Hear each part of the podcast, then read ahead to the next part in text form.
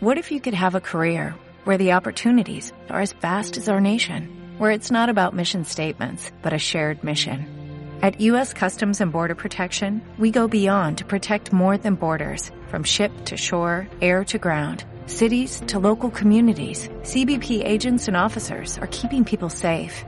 Join U.S. Customs and Border Protection and go beyond for something far greater than yourself. Learn more at cbp.gov/careers.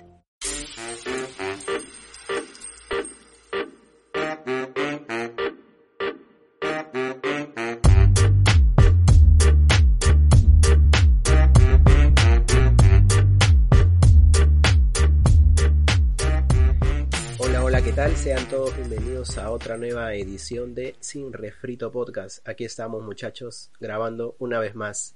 ¿Cómo estás, Josué? Hola, ¿qué tal? Bien, bienvenidos a todos. Gracias por estar ahí siempre. Gracias por apoyarnos. Hoy venimos con un tema súper genial, súper recargado. ¿Cómo estás, Yari? Hola chicos, ¿qué tal? Y hola a todos nuestros oyentes, nuestros fieles oyentes, ya creo que podríamos decir. Y, y bueno, gracias por por simpatizar con nuestro contenido. Y chicos, quiero saber qué tal su semana, algo rapidito. Yo soy, yo soy tu arranca. Bueno, la verdad es que cargadísima. Cargadísima porque ya empezó un como que el trabajo regular en, en, mi trabajo legal, como le llamo yo. Y tengo ahí proyectos personales súper geniales. ¿Tienes otros trabajos ilegales entonces? o No, este es el ilegal. Ah, ya, el podcast. ah, claro, por acá lavamos dinero. Ajá. Muchas gracias a todas las personas que confían. Que ya pegan, que ya pegan. Bueno, yo sí, tranquilo, igual, aquí una semana relajada. Ya los domingos ahora sí se pueden salir, muchachos. Igual, no salgan. Pero todo tranquilo dentro de todo. O sea, hoy día, hoy día podríamos salir, pero claro, igual, igual teniendo cuidado, ¿no? El virus, recordando que todavía está rondando por acá. Pero Yarixa dijo por interno que ya las cifras ha bajado, ¿verdad? Han bajado las cifras o continúan bajando. Tienes el dato ahí. Sí, el miércoles se decía que eh, era la cifra más baja de fallecidos desde que la pandemia aterrizó, se instaló en el país, pero ayer sábado eh, la cifra disminuyó aún más, con 83, 87 muertes en las últimas 24 horas, así que eso es una buena noticia. Pero no significa que no que ya nos podemos relajar, que ya no hay que seguir las, las normas, así que tranquilos, por favor, piensen un poquito. Todavía hay tiempo para visitar a nuestros amigos, a nuestros familiares. Todos nos estamos, eh, todos nos queremos cuidar. Sí, claro, nos estamos privando de esas cosas, así que igual sigan acatando, por favor. Sí, y recuerden que siempre hay, hay este, noticias en, del extranjero, de por ejemplo España, en el mismo China, eh, acerca de los rebrotes. Entonces, Ah, las segundas olas en Estados Unidos, no, perdón, en España, Madrid, creo que es el epicentro ahí. Hay que tener mucho cuidado con eso. No, que quería decir algo así cortito. Vizcarra se queda. O sea, todo, como, como, como han visto seguro todo ese llanto por Nara, pero Vizcarra se queda todavía hasta el 2021, ¿no? Así que, bueno. Mira, yo algo también chiquitito. Vi, estuve viendo la, la moción, cuando se presentó la moción, cuando se aceptó la moción, cuando este, debatir en la moción, sí, tengo bastante tiempo para hacer eso. Pero este, en la votación, en la votación tengo no sé, todavía me quedo un sin sabor porque yo sentía que los congresistas querían hacerlo pero no podían. Es como cuando quieres hacer algo pero sientes hay una presión de tus padres que te están diciendo no lo hagas, no lo hagas, no lo hagas. Entonces algo así se, se percibía en el pleno del Congreso. En los discursos, las intervenciones de cada congresista deben tener que iban a votar a favor de la vacancia. Claro, ajá. Y al final como que... Y bueno, el pitonizo Urresti decía que no iba a haber vacancia porque todos iban a votar que no. En fin. Y, y ahora somos unos chaquiros. Sí, y ahora somos, sordos, ciegos, sordos, ciegos, mudos. Qué buena, Dios mío. Pero, pero, hay cosas un poco más... Más importantes, sí. E importantes que, que vamos a hablar Cuéntanos, y preocupantes también, ¿no? ¿Qué es lo que ha pasado, por favor? Paralelamente, como todo el mundo ha estado centrado en este del Congreso, y no está mal, eh, está bien, hay que seguir porque de eso dependía la permanencia de nuestro presidente de la República.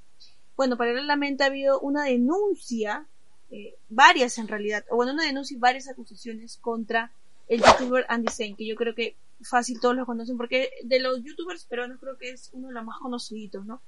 Eh, salió una joven de, bueno, ya veintitantos años, a decir que eh, conversaba con Andy Say cuando ella tenía 16 años y que, que bueno, que él se propasó, ¿no?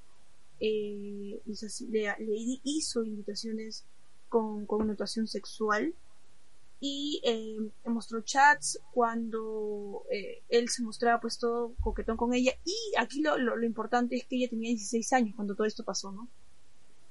Así es. Lo primero que quiero plantear es cómo reaccionó la gente, más allá de los comentarios que la apoyaban y después los demás, las demás chicas que secundaban su, su denuncia y se animaron también a poder eh, hacer públicos tal vez las conversaciones que tenían por Instagram, no, por Messenger. Sí, no era la única, había chicas de 14 años incluso. Aquí lo que más resalta es la, las reacciones y los comentarios que ponía las los seguidores de la chica y en algunos otros casos también por Twitter, ¿no? Diciendo de que ya lo primero que y lo más resaltante que decían era de que, que porque ella ya tenía 14 o 16 años ya sabía lo que hacía y que era más que todo algo consensuado, por así decirlo. Cosa que hasta ahorita no, no terminamos de entender de que esto no es así. Y un punto importante, creo yo, es que ella, al momento de hacer la denuncia, eh, explica lo que es el grooming, ¿verdad? Eh, eh, lo que se centraría la, la denuncia, ¿no? Exacto, mira, justo lo que tocó el tema, y para las personas que por ahí no, tal vez no tengan mapeado qué es este término, el grooming es una práctica de acoso y abuso sexual que se da más que todo en las redes sociales, ¿no? Y a partir de ello puede llevar a lo que es una violación. Yo. El grooming es que en realidad si lo traduces del inglés así directo, eh, no tiene mucho sentido porque groom es como que, a ver, el, significado directo, porque recuerden que en inglés hay un montón de interpretaciones, el significado directo es como que novio de groom, ¿no?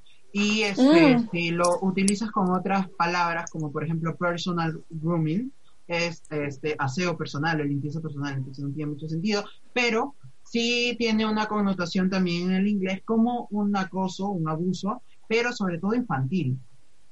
O sea, de una persona mayor a una persona menor. ¿No? Y hay algo que yo siempre he dicho, creo, en todos los podcasts, que es sobre eh, la cultura de prevención que tenemos que tener eh, como, como sociedad. Siempre cuando hay este tipo de denuncias, eh, siempre me lleva a la prevención, ¿no? A qué tan o sea, porque sabemos que estamos en la era de la digitalización, en la era de las redes sociales. Ahora cada vez, creo que yo en el 2013 me creé Facebook, si no me equivoco, 2013, 2012, ya de una manera tardía porque Facebook viene desde 2009 siendo un boom, ¿no? Eh, pero yo esa, ese, en esos años yo tenía 15, 16 años. Y ya tenía 15, 16 años. Entonces ahora, en la actualidad, ya hay niños que tienen redes sociales y están expuestos cada vez más al contenido que hay en Internet, que no todo es bueno, ¿no? Entonces yo creo que una de las prevenciones es que haya un, poco más de control eh, por parte de los padres o por parte de los tutores al, al momento de, de, crearle una red social, sobre todo a un niño, ¿no? Porque, a ver, eh, a una persona ya, a un adolescente o a un joven ya que ha cumplido la mayoría de edad, es un poco difícil como que controlarlo, ¿no? Que obviamente se tiene que dar, pero es como que ya ahora ya hay una onda un poco más liberal, pero este eso, ¿no? El tema de la prevención, porque tenemos que tener oh. cuenta que el grooming es un engaño, tiene etapas, ¿no? Empieza siendo amigos, no siempre la persona que está detrás de la otra pantalla o detrás de la otra red social dice la verdad con respecto a su edad, con respecto a su nombre y con respecto a sus intenciones. Entonces, eh, cuánto más cuidado tenemos que tener en nuestros niños, ¿no? Ayer, esto se me trae a la mente, discúlpame, ayer vi a un niño subir a un carro y bajar detrás de una señora, este, y yo dije, ay, su hijito, pero el, el, el niño pagó su pasaje.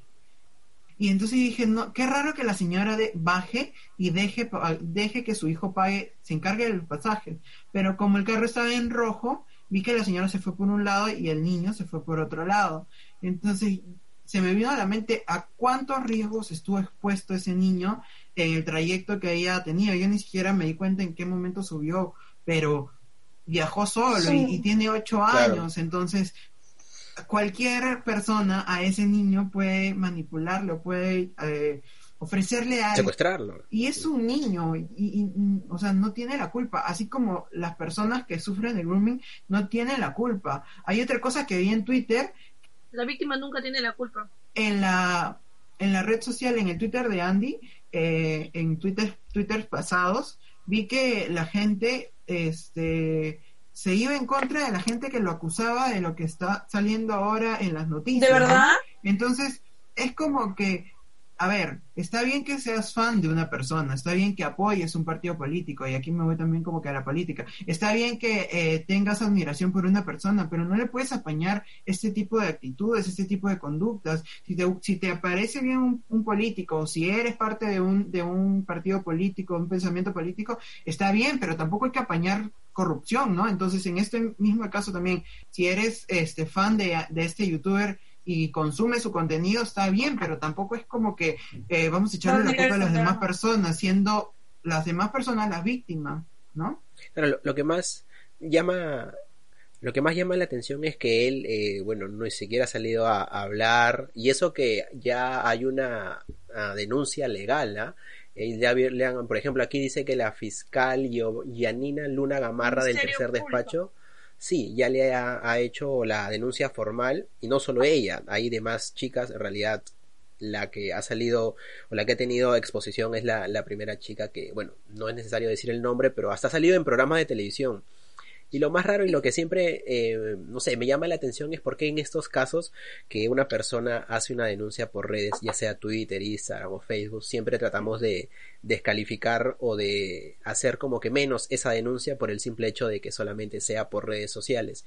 Cuando sabemos que si le haces por una comisaría, tienes muy pocas probabilidades de que, de que tenga este impacto como lo tienes en redes sociales. Y ojo, aquí también este youtuber Andy Sainz tiene también el, dentro del marco legal tiene todo el derecho de poder defenderse, de poder tener un abogado y poder eh, llegar hasta las últimas instancias, pero no se ha pronunciado. Es, él está de viaje, creo, creo que está en Estados Unidos. Y desde ahí en sus redes... claro, pero ni siquiera ha bloqueado los comentarios, no lo puedes etiquetar, eh, nada. O sea, prácticamente es como que está esperando a que la típica de nosotros dure una semana, dos semanas el tema y después ya se vuelva a la nada y él vuelva con fuerza, tal vez vuelva con otro video, se haga un poco más viral, ya tenga más presencia en redes, pero el tema es de que esa es como que la táctica, ¿no? Dejar que se todo vuelva a la tranquilidad y ya se pueda y pueda regresar con fuerza. Eh, justamente Josué hablaba sobre que hay etapas y yo creo que es importante eh, hacer una pausa en, en esa parte porque sí, hay etapas, todo empieza con el engaño, ¿no? Y aquí creo que todos deberíamos tener así los ojos bien abiertos para darnos cuenta al momento de revisar los perfiles de las personas con quienes conversamos. Por ejemplo, muchas veces nos podríamos dar cuenta que nos está engañando eh, porque no, no vemos fotos o la información que él nos dice no tiene tanto sustento ver los amigos que tiene, si es que tiene, eh, si es que frecuenta eventos, etiquetas, y darnos por ahí, pues por ese camino, luces de, o para saber, o, también la típica que no te aceptan, por ejemplo, las videollamadas. Entonces, por ahí deberíamos darnos una luz, unas luces o ponernos ahí moscas para saber e identificar si la persona con la que estamos hablando o la identidad que dice ser es realmente la... E, es eso, lo, que él dice, pues, ¿no? Y otra, o sea, empiezo por el engaño, pero la otra parte es el chantaje, ¿no? O sea, cuando ya este, este tipo te manipula, te, se gana tu confianza, no obtiene lo que quiere y luego ella, mira, si tú no sigues haciendo eso, yo voy a publicar el, el contenido que yo pueda tener aquí, ¿no? Entonces, sí, pues empieza así. En la primera etapa, en el engaño, todos deberíamos estar, como digo, alertas, fijarnos bien en, en las redes, en este caso, ver qué tan verídicas son y qué tanto coincide con lo que él nos está diciendo, ¿no? Y ojo que también ese tema, por ejemplo, también eh, es hace poquito también salió el tema de la actriz eh, Merly Moreno, la que actúa en, no sé si la sacan en De Vuelta al Barrio. Ella tiene en su Instagram, sí, tiene 14, 15 años, claro, pero ya a esa edad, eh, teniendo la exposición que tiene, estando en una telenovela, en una miniserie, donde está en un, en un horario prime time, eh, ya tiene cerca de un millón y tanto de seguidores en Instagram. Y bueno, siempre la, la cuestionan o siempre le, le, hacen ese tipo de comentarios como que, oye, ¿por qué subes ese tipo de fotos? ¿Por qué siempre, eh, o tú eres la que provocas a, a, que estos comentarios? Porque si tú ves los comentarios en sus fotos, por ejemplo, ella sale en la playa o qué sé yo, y siempre están esos comentarios de, como que estos comentarios en doble sentido, o estos comentarios ya con bastante contenido sexual.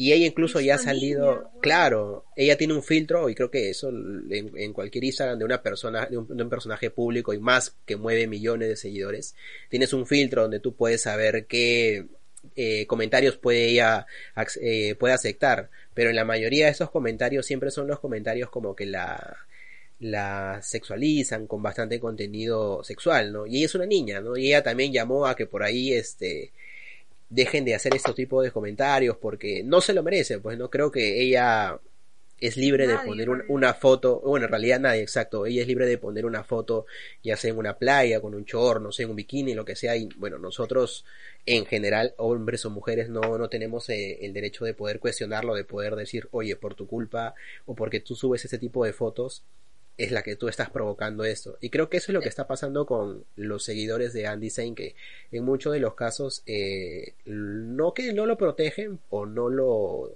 no salen a defenderlo, pero como que no se dan cuenta todavía de la magnitud que puede tener una persona que sale en YouTube, que tiene dos millones de seguidores, que puede manipular a una chica de 14 años que lo ve a él como si fuera un superhéroe, como si fuera un, un ídolo. Lo mismo que pasó con, con, ese, con el de Alfonso y Andrés, con Andrés Vice. Claro, pero por ejemplo, él, exacto, y él salió a, a, hablar, salió, salió, no sé si su proceso seguirá, salió con su abogado, salió en el Canal 4 a hablar, bueno, claro, es como, pero... Es como profesor y alumna, ¿verdad? Claro. O sea, sí, hay, hay un tipo de manipulación, o sea, tú cuando hablas de estos casos de que hay alguien mayor y que tiene cierto peso ante ti, por así decirlo, no podemos decir de que la respuesta de, la menor o, no o en este caso la alumna del adolescente es totalmente fiable porque hay como una presión encima. Entonces y estos casos estos casos siempre son buenos para poder nosotros eh, hablar y poder construir o sacar de esto algo que nos pueda tener algún tipo de enseñanza y poder tener eh, mapeado las cosas que pueden pasar, porque justo lo decía yo soy, estamos en una etapa donde ahorita todos estamos en casa, estamos con el celular, en cuarentena ha aumentado las, los casos de, si no, por ejemplo, mira, ahí en Argentina ha aumentado el, a un 30% las denuncias por grooming. El año pasado en el Perú hubo 180 denuncias por grooming. Y entonces esto quiere decir que ahorita ya deben haber aumentado por el tema de la cuarentena. Y nosotros seguimos en ese debate de en los comentarios o, de echarle la culpa a la víctima cuando no es así. Y aquí quiero robar una frase que lo dijo una compañera cuando ella me mostró un testimonio en Facebook de una compañera de, la, de nuestra universidad, Yari. Ella dijo que la víctima no habla cuando quiere, habla cuando puede. Y eso es verdad porque tú no sabes por dentro. Sí, Tú no sabes por dentro exactamente qué es lo que ella puede estar pasando. Tú no sabes si ella ya está lista para poder compartirlo, para poder decirlo, porque cada uno... no es igual para todos. No es igual para todos, exacto. Y siempre te, te acusan como que, ay, ¿por qué no acusé en su momento? Pero sí, yo creo que estoy claro. bien claro de que, güey, o, el proceso es distinto o tú tampoco no lo identificas en ese momento como tal. No, no eres consciente de que eso te ha pasado hasta que luego lo analizas, hasta que luego conversas, lo compartes, te ayuda y ahí te das cuenta y dices, bueno, sí, pues fui víctima de esto, ¿no? Y, y bueno, eso hay que tenerlo claro. Así que hay que estar atento. Hay algo que siempre también he dicho, eh, que la educación es la solución a todos nuestros males. Toma tiempo, pero es una, es una solución a largo plazo. Ah, sí, pero exacto, pero exacto, pero la cuarentena mató también la educación. Pero eso será para, para otro, ah. otro bloque, muchachos para cerrar, muchachos, hay que ya vamos a ir eh, mandando ahí nuestros, nuestros Instagram. ¿Dónde te pueden seguir, Josué? Me pueden seguir en arroba Josué Mendoza B, ya saben. Exacto. ¿Tú, Yari? A mí me pueden encontrar como Yari Díaz 9. La verdad es que no sé si es exacto, quizás Josué lo pone final, no sé. Hasta ahora no. Sí, es arroba Yari 9. Un arroba Yari, Yari, Díaz 9. Está bien. Mira, hasta Josué sabe tu Instagram y tú eres la usuaria y no lo sabes. Este, los invitamos, se va a subir un bloque eh, ahorita sigue otro que lo vamos a subir inmediatamente a los días, pero Ah, igual, ya, si es que llegaron a este video, pasen a ver que hay otro. Otro. Con un Y tema los anteriores también, los anteriores Ah, y también. los Ay. anteriores también, exacto. Y Y si por pueden, último- hagan una maratón de Sin Refrito Y ¿saben puede. Yair no lo sigan. Ya. A mí sí. ya, me pueden seguir. Ya, bueno, no voy a decir, solo voy a decir mis redes, las redes del podcast. No, dilo, dilo, por favor, la gente está clamando. Arroba Ya, Yair guion abajo. No, Yair Montalbán No, Yair abajo. Montalbán guion abajo, exacto. ¿Ah? Y pueden seguir ¿Tan largo? Yair, Yair Montalbán, es mi apellido, Yari. Seis años de amistad y no, y no sabe. No, claro, sí sé, solo que muy, muy largo Sí. este, el, el usuario, pues, es Montalbán. que ya no había, Yair Ya. Ankajima ya estaba ocupado, pues no podía poner, pues. Por su otro Pero bueno, yo. Nos pueden seguir también en Instagram, en Spotify, en Evox, en TikTok, en Twitch, en todos lados como arroba sin No, refrito TikTok no podcast. eso es mentira. No, no muy pronto, muy pronto. muy. No, jamás, jamás me vas a ver así, este, haciendo ese ¿Qué es tipo de TikTok. lo que yo quiero hacer ya después en el siguiente bloque?